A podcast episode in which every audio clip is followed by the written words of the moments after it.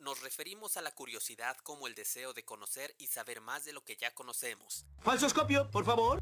Es innata en el ser humano y es el motor de encendido en el proceso de aprendizaje. ¡Tomen un lápiz! En este podcast creemos en la capacidad de la raza humana para crear cosas con base a la investigación y rechazamos ideas estrafalarias. ¿Es posible que los extraterrestres hayan llegado a vivir entremezclados con la población de China durante miles de años? En este mundo hay mucho que aprender y mucho por descubrir. ¿Cuál será el nuevo tema para hablar? Solo hay una manera de saberlo, hablando de todo para todos. Los experimentos deben efectuarse en su hogar, con un adulto supervisando y con todo tipo de precauciones posibles.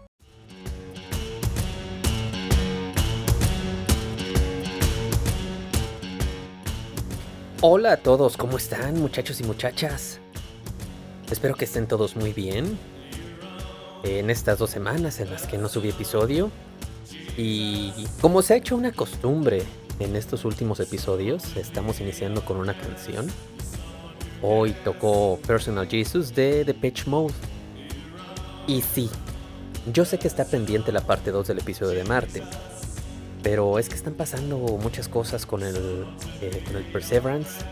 Bueno, que no, lo he escuchado en, en todos lados como el Perseverance.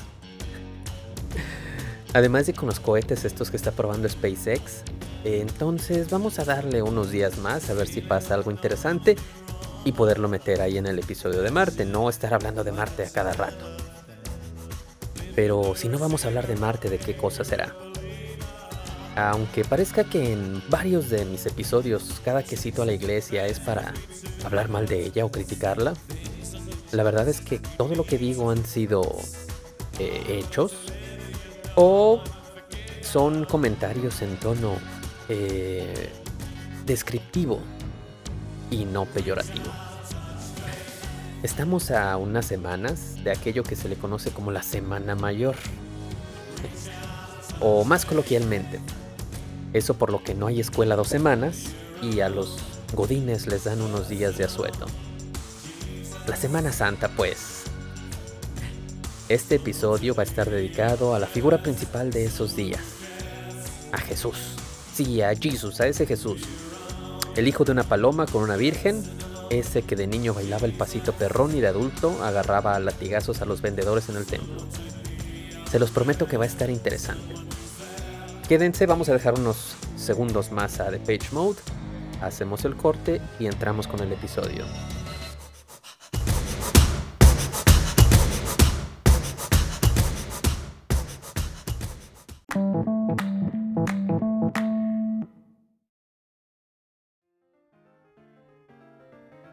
Existe un dicho popular que dice, en la mesa no se habla ni de religión, ni de política, ni de fútbol.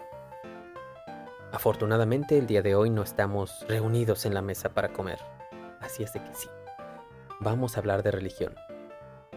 Hay mucha gente que cuando le preguntas ¿cuál es tu religión?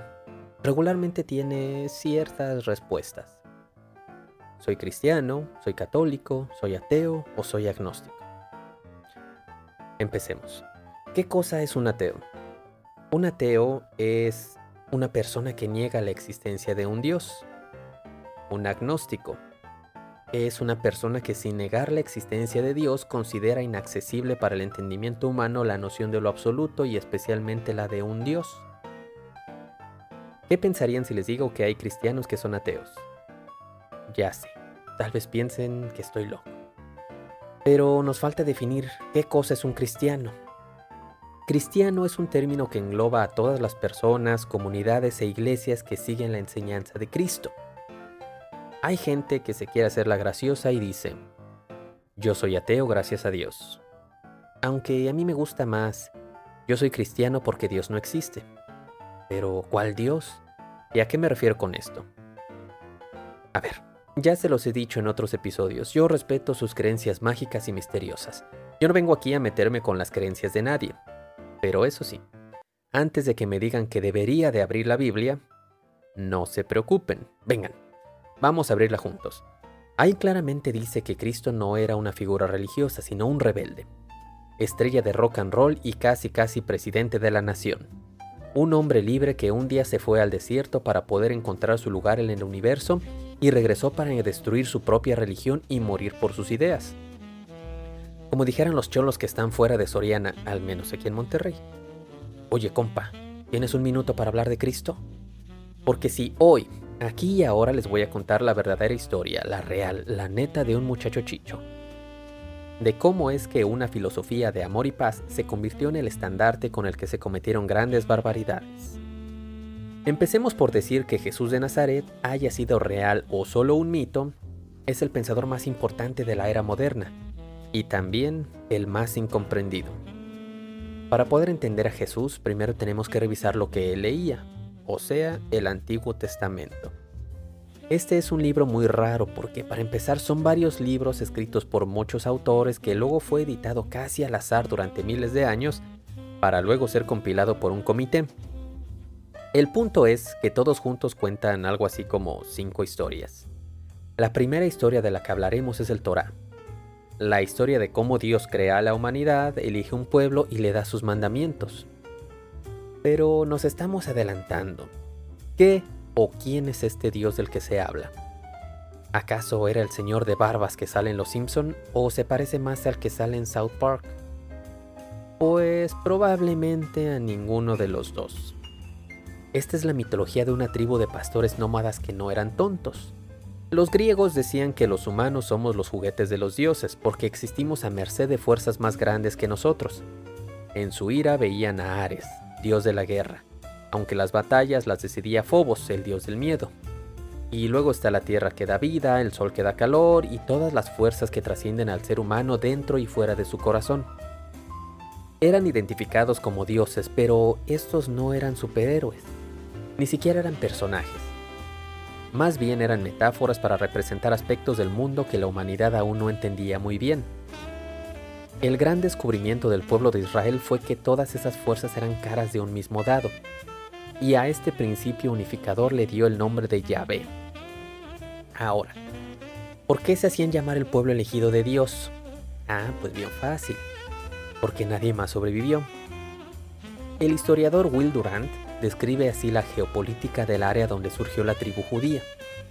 El cercano oriente en los años de Nabucodonosor habría parecido un océano en el que vastos enjambres de seres humanos se movían en agitación formando y disolviendo grupos, esclavizando o siendo esclavizados, comiendo o siendo comidos, matando o siendo asesinados, en fin.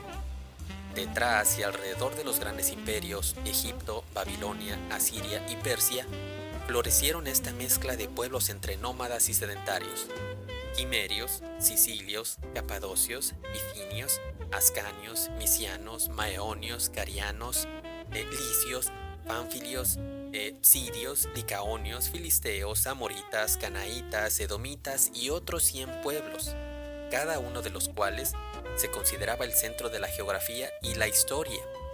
Todos se hubieran asombrado ante el prejuicio ignorante de un historiador que los reduciría a un párrafo. En este mar de tribus y pueblos podríamos creer que la gente más fuerte y brutal sería la que dominaría, pero Nel perros. Resulta que estas sociedades son inestables.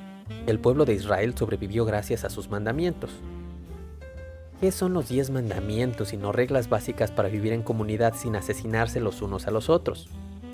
Probablemente Sodoma y Gomorra tenían sus propios mandamientos radicales, pero ya todos sabemos lo que les pasó intervención divina o no, fue casi casi selección natural. Dios hizo a la humanidad, la humanidad descubrió a Dios y luego escribió las reglas para no extinguirse.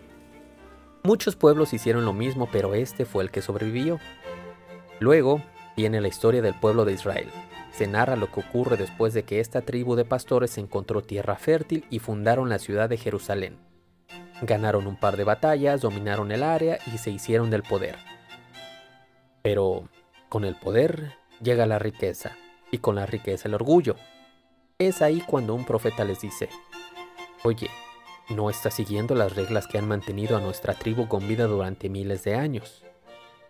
Y a veces el rey y a veces el pueblo, seguros de sí mismos porque controlan un pequeño pedazo del mundo conocido, dicen, ay X, somos chavos, en una de esas Dios no existe. A lo que el profeta responde, va, sigan así, vamos a ver qué pasa. Al final, lo que pasa es que el pueblo de Israel se corrompe, primero se debilita desde dentro y luego la sociedad se colapsa. El templo es destruido, la población es esclavizada y todo se va al diablo. Pero los tiempos duros hacen a la gente humilde. Y la gente humilde crea buenos tiempos. Las nuevas generaciones recuerdan el principio unificador. Siguen las reglas que ya les habían funcionado durante miles de años y poco a poco reconstruyen lo que tenían, volviendo a escalar hasta la cima del poder. Luego de esto, ¿qué ocurre? Pues que los buenos tiempos crean gente orgullosa y la gente orgullosa lo arruina todo. En palabras de Voltaire, la historia está llena del sonido de zapatos de madera que suben y sandalias de seda que bajan. Otra vez, la riqueza corrompe al pueblo. Otra vez un profeta les advierte. Otra vez la gente y el rey lo ignoran y toma. Otra vez reina el caos. Este ciclo ocurre seis veces en la Biblia. Orden, corrupción y caos. Orden, corrupción y caos. Pero ya saben lo que se dice. Echando a perder se aprende, ¿no? Que por cierto, ¿cuántos episodios llevo? en fin, durante miles de años el pueblo de Israel trató de reconstruir el reino perfecto, pero nunca lo logró. Siempre había algo fuera de su lugar. Esta historia tiene un final triste. Finalmente Babilonia los conquista, el templo es destruido y los pocos que escaparon de la esclavitud o de la muerte son obligados a vivir en el exilio. La siguiente historia es la de los pobres que vieron venir la catástrofe, o sea, los profetas. Aquí los sabios de Israel tratan de explicar lo que llevó a su pueblo a la perdición. Entre los males, identifican la corrupción de los poderosos, los profetas a sueldo, la esclavitud de los pobres, la indiferencia de los ricos, el orgullo y la idolatría. Y eso de la idolatría se escucha como muy sectario, ¿no? Pero ¿qué es la idolatría sino una fragmentación de una tribu unificada que solía colaborar en muchos grupos que ahora compiten? Esto no es simple superstición es una promesa. Este es el testimonio de un pueblo que fracasó, algo así como un estado fallido. Así es como muere una nación. Pero, ¿qué hacer al respecto? Eso muchachos, no lo tenía claro ni los profetas. Mira cómo acabaron. En el exilio, derrotados, en espera de un Mesías lo perdieron todo. No tenían ni su tierra natal, no tenían más que sus historias y no necesitaban nada más. Fue en este periodo de humillación que recolectaron miles de años de tradición oral para escribir los libros de la sabiduría. En estos tres libros tratan de explicar de qué se trata la vida y cómo llevarla con dignidad. El primer libro, Proverbios, es como el maestro optimista que te da consejos para llevar una buena vida. Por ejemplo, hay quien habla sin tino como golpes de espada, pero la lengua de los sabios sana. Los labios veraces permanecen para siempre, pero la lengua mentirosa solo por un momento. El enojo del necio se conoce al instante, mas el prudente oculta la deshonra. Ya saben, hace ejercicio y come frutas y verduras. Pero no son pura opinión. Todos estos consejos son maneras de actuar de acuerdo a la fuerza fundamental que según ellos le da forma al universo, la sabiduría. Esta es la fuerza que recompensa al justo y castiga al pecador, y la mejor manera de seguirla es tenerle miedo al Señor, o al menos eso decían los judíos. Pero no eran tan ingenuos porque luego viene el libro de Eclesiastes. Este libro es como un viejo cínico que le responde a Proverbios que no, la vida no es tan simple. Muchos pecadores se salen con la suya y la tragedia cae sobre el justo todos los días. La vida, dice Eclesiastes, es Hebel, o sea, humo, que parece sólido, pero que se desvanece entre los dedos en cuanto tratas de agarrarlo. Por ejemplo, tu familia, tu carrera, tu nación, tus videojuegos, tus libros, todo es Hebel. E igual que el humo, que cuando estás muy inmerso en él es difícil ver claro hacia dónde vas. Eclesiastes nos recuerda que el mundo es viejo, muy viejo. Ve y sube a la cima de esa montaña a ver si le importa. Ella ha estado aquí mucho antes que nosotros y aquí seguirá mucho después de que nos hayamos ido. Lo único cierto en esta vida breve determinada por el caos es la muerte. Y el único modo de lidiar con la fugacidad y la intrascendencia de nuestra existencia es aceptarla, dejar de controlarla. Porque no podemos simplemente disfrutar de los regalos que nos ofrece el presente. Este libro le habría encantado al buen Buda. Y para aterrizar estas dos ideas en una historia concreta llega el libro de Job. Este era un hombre estilo Ned Flanders. Era bueno, tenía miedo del Señor, se sabía los proverbios y los seguía al pie de la letra. Job tenía una bella familia, una gran casa, ganado, riquezas, todo. Pero un día, Satán le dijo a Dios que, Nel perro, ese vato no te ama. Él ama la vida que le has dado, pero quítaselo todo y mira cómo te maldice. Y Dios dijo, va, y así, sin deberla ni temerla, Job lo perdió todo. Se robaron sus ganados, se incendió su casa y él dijo, ok, no hay pedrijillo, Dios es justo. Luego se murieron sus hijos y muy paciente Job decía, no hay bronca, esto es pasajero. Hasta le salieron llagas, pobre Job no tenía ni siquiera su salud, lo perdió todo y a todos. Con la fe que le pendía de un hilo, volteó al cielo y preguntó, ¿Qué pasó, mi buen? ¿No que muy justo? Pero Dios lo dejó en visto. Entonces llegaron unos amigos suyos muy sabios a tratar de explicar los males que sufría Job. Le dijeron que a lo mejor algo malo había hecho y que la culpa sí era suya por dónde estaba y cómo vestía. Pero aquí Job nos recuerda algo que con frecuencia olvidamos. No todo en esta vida pasa por una razón, no todo tiene una explicación. Algunas tragedias simplemente no tienen sentido. Después de todo esto, Job insistió a tal punto que Dios bajó y le mostró la infinita complejidad del universo, desde el sol y las estrellas hasta los pequeños insectos bajo tierra. Todo era obra de Dios y luego le dice, a ver mi chingón, ¿quién eres tú para pedirme razones? En eso, Dios pega la vuelta y se va, dejando así a Job sin una explicación para sus dolores. Ahora, la interpretación más común de este pasaje entre los sabios judíos, súbditos de una monarquía y acostumbrados a la autoridad patriarcal, era que Dios le decía a Job, no me cuestiones, yo soy el jefe, que desde nuestra perspectiva mortal somos tan pequeños que nuestros dolores y tragedias parecen no tener sentido, pero que si nos alejamos todos ellos juegan un papel crucial en el plan perfecto de un Dios. Ni hablar, Job, el plan perfecto de Dios imaginado por seres imperfectos no explica tu tragedia. Es más, la justifica. Pero hay una explicación más poética, y es que Dios mismo estaba tan confundido que le dijo a Job, ¿quién eres tú para pedirme razones? como diciendo, yo hice el universo y ni siquiera yo lo entiendo. Y Cristo, que era muy listo, también vio esta contradicción, porque él se imaginaba a este Dios de contradicciones superado por su propia creación que en su infinita bondad había fabricado un cosmos lleno de maldad. Este dios paradoja al darse cuenta de su propia imposibilidad. Mira al centro de la moledora de carne que ha fabricado. Agarra valor y se lanza a ver qué pasa. A ver si puede arreglarlo. Dicen que Cristo es Dios hecho carne. Pero no, es todo lo contrario. Él es la carne que se supo Dios. Él era un absoluto don nadie un judío pobre nacido en un pesebre bajo el yugo de un imperio romano, heredero de un pueblo derrotado y que vivía esperando un Mesías, a un guerrero que derrotara a Roma y le devolviera a su pueblo su antiguo esplendor.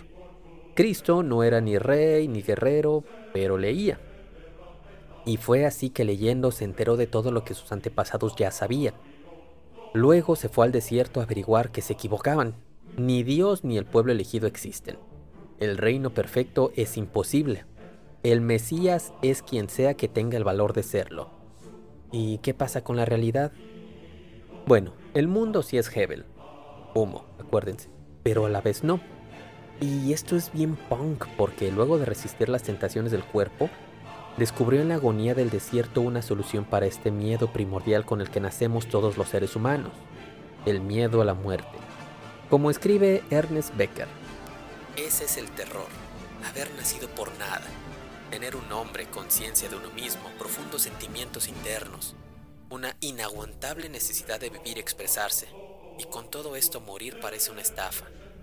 ¿Qué clase de deidad haría tan compleja y deliciosa comida para gusanos? Pero recordemos que estos gusanos fertilizan la tierra donde nacen las plantas que se comen los animales que después cazamos y en este ciclo de vida y muerte nada se pierde. ¿Cómo descubrió Cristo que Él era el Hijo de Dios? Probablemente tuvo un momento de iluminación, un instante de conciencia cósmica. En el hinduismo le llaman nirvana. En el budismo zen le llaman satori. Sigmund Freud decía que esas eran payasadas y él le llamaba sentimiento oceánico. Y ese es el estado de conciencia de un niño antes de desarrollar el yo. Es lo que ocurre cuando se disuelven las barreras entre tu ego y el mundo a tu alrededor. Cuando descubres al universo como un proceso orgánico interdependiente del que no está separado, tú eres parte de este proceso. El razonamiento de Cristo era muy sencillo. Si este principio unificador está en todas partes, entonces también está en mí. Pero si está en mí, no me hizo, soy. Pero si yo soy, entonces también tú. Y si tú también eres y si todos somos, entonces yo soy tú, pero en esta vida. Y tú eres yo, pero en aquella. Sin importar quién seas. Lo que conocemos como el prójimo. Miren, Cristo no sabía que hace 14 mil millones de años antes del tiempo, antes del espacio, tu materia y la suya y la mía y la de todos estaban condensadas dentro de un pequeño puntito, infinitamente pequeño, que se expandió y creó el hidrógeno de las estrellas, en cuyos vientres se cocinaron los elementos que nos darían vida. Y Cristo, aunque era muy listo, no vio cosmos, pero vio dentro de sí mismo, adivinó que era el Hijo de Dios. Y ojalá hubiera leído más para agarrar un título menos mamón. Hijo de Dios viejo payaso. Se hubiera enterado de que en el hinduismo ya había escrito que todos somos hijos de Dios, pero no usaban la palabra Dios, usaban Brahman, que no es un creador ni un patriarca, es el alma universal, el acto cósmico que actúa cada papel en el universo y que te interpreta a ti y juega a ser yo. Y al hacerse pasar por todos, todos compartimos un alma. O tal vez se hubiera enterado del Tao, que es la sustancia eterna del universo, sin rostro, sin autoridad, pero que fluye en nuestro interior y aún sin actuar a través de él, todo se hace. O a lo mejor se habría enterado del Shunyata, que según el budismo mahayana es la nada absoluta, una nada de la que todo emerge y que crea estructuras tan complejas que hasta sus partes más diminutas creen tener conciencia. Pero al final no hay un algo que posea una esencia individual, todo viene de la nada. Bueno, si se hubiera esperado 2000 años, se hubiera enterado de que fuera del planeta lo que percibimos como espacio vacío es en realidad campos de fluctuación cuántica en perfecto equilibrio, pero que al ser excitados crean 17 partículas elementales que componen toda la realidad que podemos percibir, lo que en física de partículas conocemos como el modelo estándar. Pero Jesús solo tenía a la mano la teología judía, y la única metáfora con la que pudo expresar su descubrimiento fue la de el Hijo de Dios, Pero no solo él era el Hijo de Dios, todos lo somos. Y sí, yo sé que todo esto suena a magia egipcia, pero creo que podemos concederle un punto a Cristo. Que si yo tuviera tu vida, tus padres, tu educación, tus memorias y cada una de tus experiencias, yo sería idéntico a ti. Bueno, quizá con más barba y tatuajes. Y si tú hubieras tenido mi vida, me temo que tú serías el que cree en estas ideas. Yo soy tú en esta vida y tú eres yo en aquella, seas quien seas. Y aunque no lo creamos a su teología, mucha gente sí le creyó. Y eso tuvo consecuencias políticas muy graves. Porque, ahora verán, había un señor que también decía ser hijo de Dios, pero él solito, porque él no era un judío pobre de Belén, él era César Augusto, el César, emperador de Roma. Un día le llevaron a Cristo una moneda con su cara, la del César, no la de Cristo, y le hicieron una pregunta. ¿Debería pagar mis impuestos? Obvio, esta era una trampa, porque si Cristo decía que sí, admitía que el César era el verdadero hijo de Dios, y si decía que no, admite ser un rebelde y lo podían ejecutar por traicionar al imperio. Y ya saben, Cristo, que era muy listo, solo respondió, al César lo que es del César. Si tú crees en el César que le da valor a esa moneda, ese es tu Dios, ve y págale. Pero si tú crees en el Dios, en el Tao, en el cosmos o lo que sea, Él no te pide dinero, solo dale lo que Él te dio, que es todo tu ser. Y con estas ideas hippies, Cristo subió a un monte donde dio a conocer la regla de oro. Trata a los demás como te gustaría ser tratado. Y además le agrega otra regla al manual de usuario de su tribu. Dijo, un mandamiento nuevo les doy, que se amen los unos a los otros, como yo los he amado a ustedes. La iglesia dice que a los jotos no. Que no, a todos. Así decía Cristo, a todos. Ama a tu prójimo como a ti mismo, especialmente a tu enemigo. ¿Y por qué amar a nuestro enemigo? ¿Por qué no mejor patearlos como asaltantes de la combi? ¿Mm? Pues porque miles de años de historia nos demuestran que el mundo ya está lleno de odio. El mal no necesita de nuestra ayuda. De por sí la vida ya es difícil, pero no importa lo terrible que sea una situación, siempre hay algo que podamos hacer para empeorarla. Si queremos mejorarla, el único camino es la compasión. Mi enemigo no es un monstruo, ahí donde lo ves es solo un ser humano. Si yo tuviera su vida, quizás sería peor. Si él tuviera la mía, quizás le iría mejor. El odio no va a corregirlo, solo lo hará responderme con más odio. ¿Qué tal si él fuera yo? ¿Qué tal si funcionáramos igual? Porque cuando miro dentro de mí y me doy cuenta de que mi maldad es solo testimonio de mi miedo, de mi vulnerabilidad, de lo profundamente humano que soy yo como humano, estoy lleno de defectos. Pero como dijo Aristóteles, la virtud es el punto medio entre dos vicios, entre el exceso y la carencia. No me regañes, cabrón, edúcame. Así entrenan a los animales, con reforzamiento positivo. Cada vez que una de mis carencias se sane y uno de mis excesos se mida, dame amor. Poco a poco me convertirás en mejor persona. Funciona con perros y también con seres humanos, y así en lugar de enfrentarnos unos contra otros por nuestros defectos, nos ayudaremos a alcanzar nuestras virtudes. O mejor aún, ¿qué tal si antes de ir a pelear contra la paja en el ojo ajeno, primero arreglas la viga en el tuyo? Todos tenemos la fuerza para enfrentar los problemas ajenos. ¿Sí o no, Rosa? Pues ten el valor y arregla primero los tuyos. Como dijo Gandhi, si no leo, doy peña. Ah, no, e, e, ese no, el flaquito de lentes. Sé el cambio que quieras ver en el mundo. Por eso Cristo defendió a los pobres, a los pecadores, a los enemigos del pueblo de Israel. En cada ciudad a la que iba organizaba banquetes, armaba comunas, grupos de gente que vivía en comunidad y tenía la intención de esparcir el mensaje de amor incondicional al prójimo por todo el mundo. Luego viajó a la capital del judaísmo, Jerusalén, para llevar la buena noticia. Todos somos hijos de Dios. Nuestras peleas son imaginarias. De ahora en adelante nos amaremos los unos a los otros y así todos seremos mejores personas. Total, ¿qué es lo peor que puede pasar? Pues tómala, que lo matan. Hasta la aristocracia judía se dio cuenta que el amor incondicional al prójimo podía voltear de cabeza el mundo en el que se sentían tan cómodos, un mundo en el que dependían del odio y el miedo mutuos. Mataron a Cristo en la cruz, donde mataban a los rebeldes, el mismo instrumento donde colgaron a los gladiadores de Espartaco para dar una lección al resto del mundo. Esto le pasa a los que buscan derribar al imperio. Aún en sus últimos momentos, Cristo nos revela la verdadera naturaleza de su ideología, cuando un centurión lo está torturando y él dice al cielo, Perdónalo Señor, no saben lo que hacen. Pero no dijo eso de Pilatos, ni de Herodes, tampoco del sistema que operaba detrás de las acciones del soldadito. Ese pobre diablo cegado por su ideología creía que estaba haciendo lo correcto, y entonces ocurre algo inaudito que no vas a ver en ninguna otra religión. Antes de morir, Cristo exclama, Padre, ¿por qué me has abandonado? Con su último aliento, Cristo se vuelve ateo, porque Yahvé, el Dios de los judíos, ese que tenía un plan perfecto y le daba sentido a nuestros dolores, murió en la cruz. Desde entonces estamos solos. Desde que Cristo descubrió que no hay un más allá, no hay un plan perfecto. El mundo es lo que hacemos de él, porque tú eres yo y yo soy tú, y no hay nadie más para salvarnos. Ya no basta con confiar en Dios, si Dios quiere existir, tiene que confiar en nosotros, o como dijo el predicador y teólogo alemán Thomas Münster.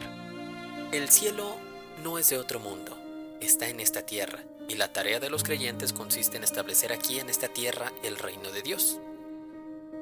Esta idea se hizo clara tres días más tarde, mientras un par de seguidores de Cristo escapaban de Jerusalén.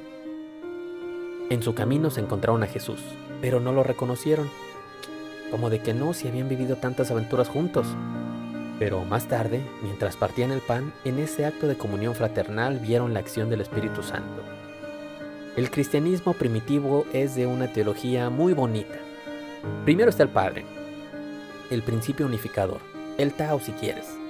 Luego está el Hijo, que representa el individuo. Y luego está el Espíritu Santo, que vive a través de la comunidad, del amor incondicional hacia el prójimo, y ese es el Dios del cristianismo original, la Trinidad. No hay uno sin el otro. Es uno para todos y todos para uno. Qué bonito suena todo, ¿verdad? Pero, ¿y la Inquisición? ¿Cómo es que esta teología de la liberación se convirtió en el pretexto de tantas guerras, torturas, masacres y motivó a millones de norteamericanos para votar por Donald Trump?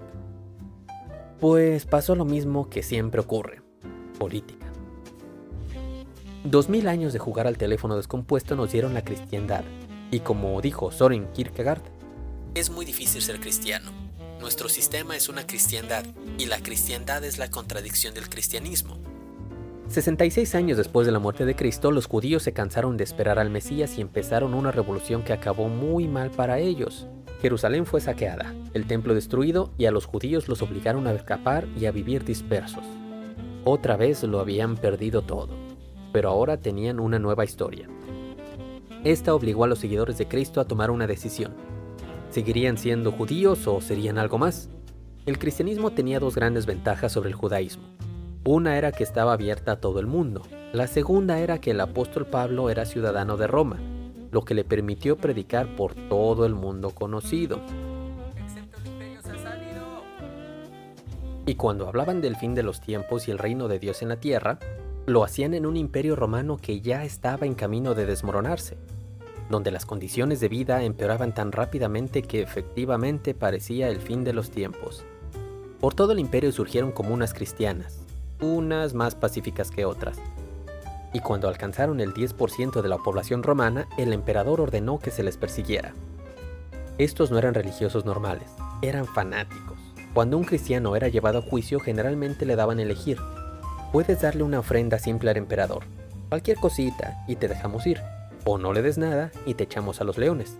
Entre su vida y la fe, la mayoría escogía la fe. Pero vino una guerra civil, una de tantas, en el año 312, en la batalla del puente de Milibio, el general Constantino tuvo una visión. Si pintaba las primeras letras del nombre de Cristo, una X y una P, en los escudos de los soldados, dominaría en el campo de batalla. Probablemente solo recibió un apoyo de una gran facción cristiana. Al final, él ganó la batalla y se volvió emperador, y los cristianos obtuvieron libertad religiosa en el imperio de Constantino. La antigua ciudad de Bizancio se transformó en Constantinopla, la primera ciudad cristiana del Imperio Romano. El emperador se convirtió en la nueva religión y de pronto el 40% del imperio se había transformado al cristianismo. Pero antes de hacerlo oficial había que hacer cambios. Tres siglos de cristianismo habían producido sectas que no lograban ponerse de acuerdo.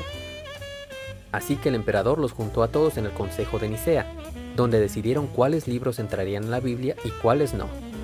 Y otra cosita, Ahí decidieron que Cristo era de la misma naturaleza del Padre, pero el Padre era superior. Y ustedes dirán, ¿y eso qué? Pues que antes Cristo era un judío pobre, un ser humano igual a nosotros. Ahora era un semidios. Cristo quiso introducir la democracia al reino de los cielos y Constantino se aseguró de que la religión siguiera siendo una monarquía. En el arte bizantino, Cristo es representado como un rey, con una corona de oro a pesar de que Cristo nunca fue rey, siempre fue pobre. Pero la población de Bizancio, acostumbrada a la riqueza, no podía concebir la divinidad sin el oro. El gran logro de la iglesia en Roma fue institucionalizar la culpa, porque la religión que ellos construyeron se trataba de seguir los pasos de Cristo. Pero ahora Él es un semidios. Se convirtió en una religión imposible.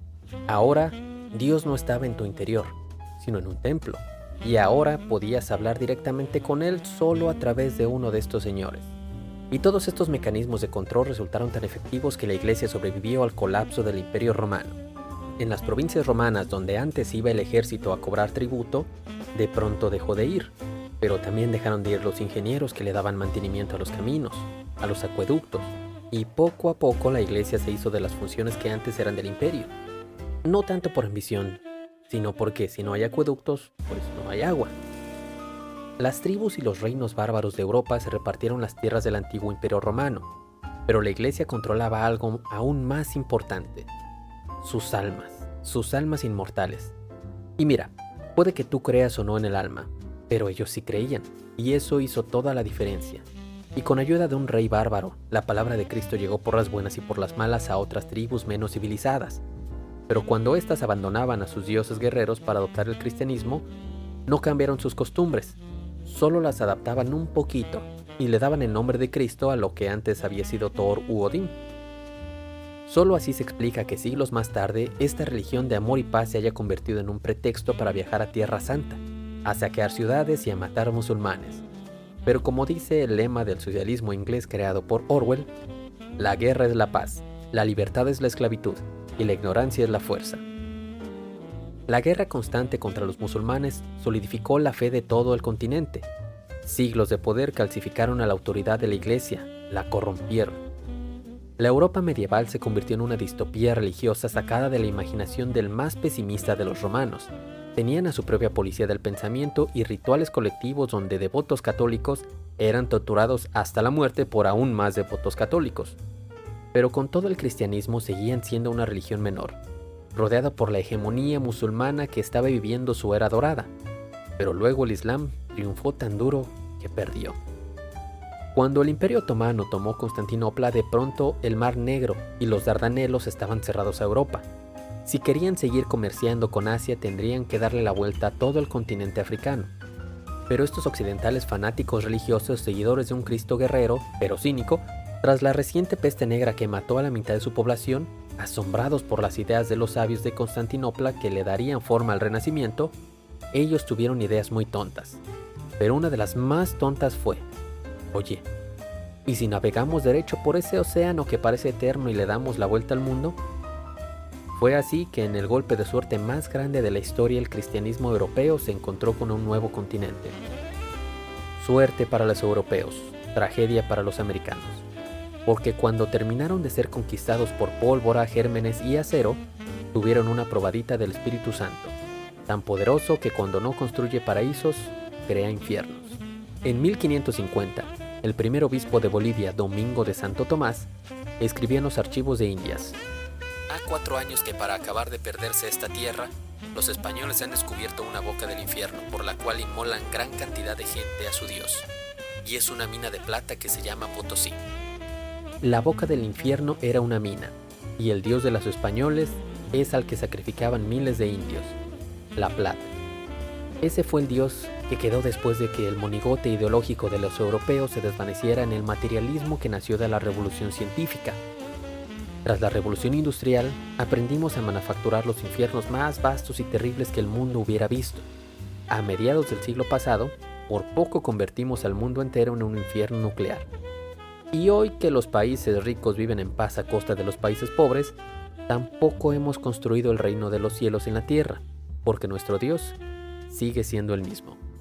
Como dice Enrique Dussel, aquel que imprimió el dólar se le olvidó ponerle una L. In gold we trust. En el oro creemos. Y antes de que me salgan como dijo el rey de Israel que X somos chavos, Dios no existe, ¿a qué te refieres con Dios? Porque Carl Jung consideraba que aquella virtud que más estimes, consciente o inconscientemente, ese es tu Dios, o como escribió en Transformaciones y Símbolos de la Libido, hasta que lo inconsciente no se haga consciente, el subconsciente seguirá dirigiendo tu vida y tú lo llamarás destino. ¿Cuál es la religión de mi país? Un país donde casi el 90% se considera católico, pero luego utiliza el nombre de Cristo de pretexto para lastimar a su prójimo. Este país donde un niño de clase media baja debe improvisar unas rimas desde el fondo de su alma y lo primero que nace es, el dinero es dinero, dinero, dinero, dinero. ¿Cuál será el Dios de este país? Gran misterio. Bueno, Joseph Campbell escribió que para averiguar en qué crea una sociedad, mira el horizonte. Y basta con echar un vistazo al Paseo de la Reforma, donde una docena de bancos y la Bolsa Mexicana de Valores se pelean para ver quién la tiene más grande. Para dar una escuela, aquí se adora al capital. Cristo dijo que el amor al dinero es la raíz de todos los males. No porque fuera comunista, no dijo el dinero, dijo el amor al dinero. Esa fe que ha derribado civilizaciones durante miles de años. ¿Por qué? Pues porque el dinero es un medio para un fin. No te lo puedes comer, no te lo puedes tomar, no te puedes dar placer con él. Solo será cambiado por otras cosas, algo que te puedas comer, algo que te puedas tomar, algo con que darte placer. Ese debería ser tu fin, lo que obtienes con ese dinero. Pero cuando el dinero se vuelve un fin en sí mismo, volteas de cabeza todo tu sistema de valores. Ahora todo se vuelve un medio, incluso la gente. Cuando la economía sirve a la gente, hay prosperidad. Cuando la gente sirve a la economía, hay esclavos. Pero aunque no lo creas, hasta los banqueros, los sumos pontífices de esta religión, son humanos, y nadie es el malo para sí mismo.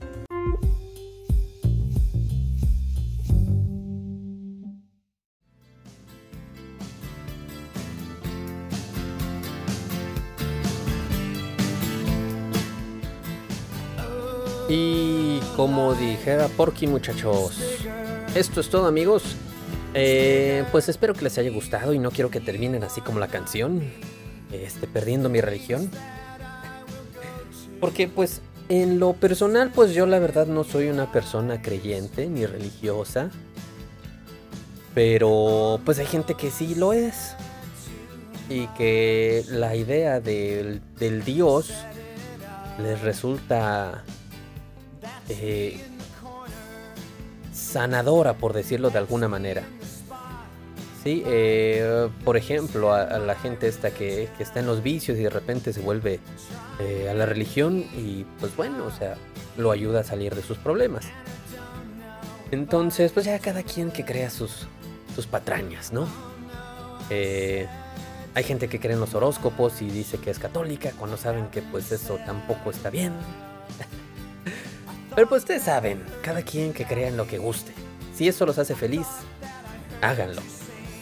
Y pues nada muchachos, espero que les haya gustado el episodio. Eh, espero... Eh, ahora sí, no, no creo la siguiente semana, pero espero que ya el siguiente episodio ahora sí sea de Marte.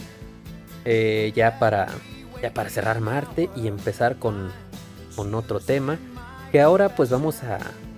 Voy a tratar de hacerlo intercalado, tal vez algunos episodios así como este, un poquito más cortos pero más editados, tal vez los sigan ten, algunos sea igual de, menos minutos, pero quiero meterle un poquito más de edición de audio, este, meterle efectos, algo así, eh, irle variando. Y algunos sean como los habituales, ¿no? O sea, hablando en una toma y a lo que salga. Y pues ya saben, gracias a todos los que escuchan este podcast, muchas gracias en verdad. Eh, Ahora, fíjense, en esta semana o la semana pasada, no me acuerdo qué fue, estaba viendo las estadísticas del podcast. Eh, ya tenemos audiencia México, Estados Unidos, España, Turquía, eh, Alemania, Colombia, República Dominicana, Guatemala y se agregan Argentina y Rusia. Imagínense, yo, yo supongo que, algún camarada ruso eh, estaba buscando algo de, Leonov y, y dijo, Ah, no lo entiendo. Pero pues ahí tenemos, muchachos. Si les gustó, compártanlo. Si no les gustó, no lo hagan. Eh, échense una vuelta a los demás episodios. Si quieren ponerse en contacto conmigo, ahí está en la descripción de este podcast, todos los enlaces. Y pues nada, muchachos, nos vemos la siguiente cuando sea. Pórtense bien. Nos vemos, bye.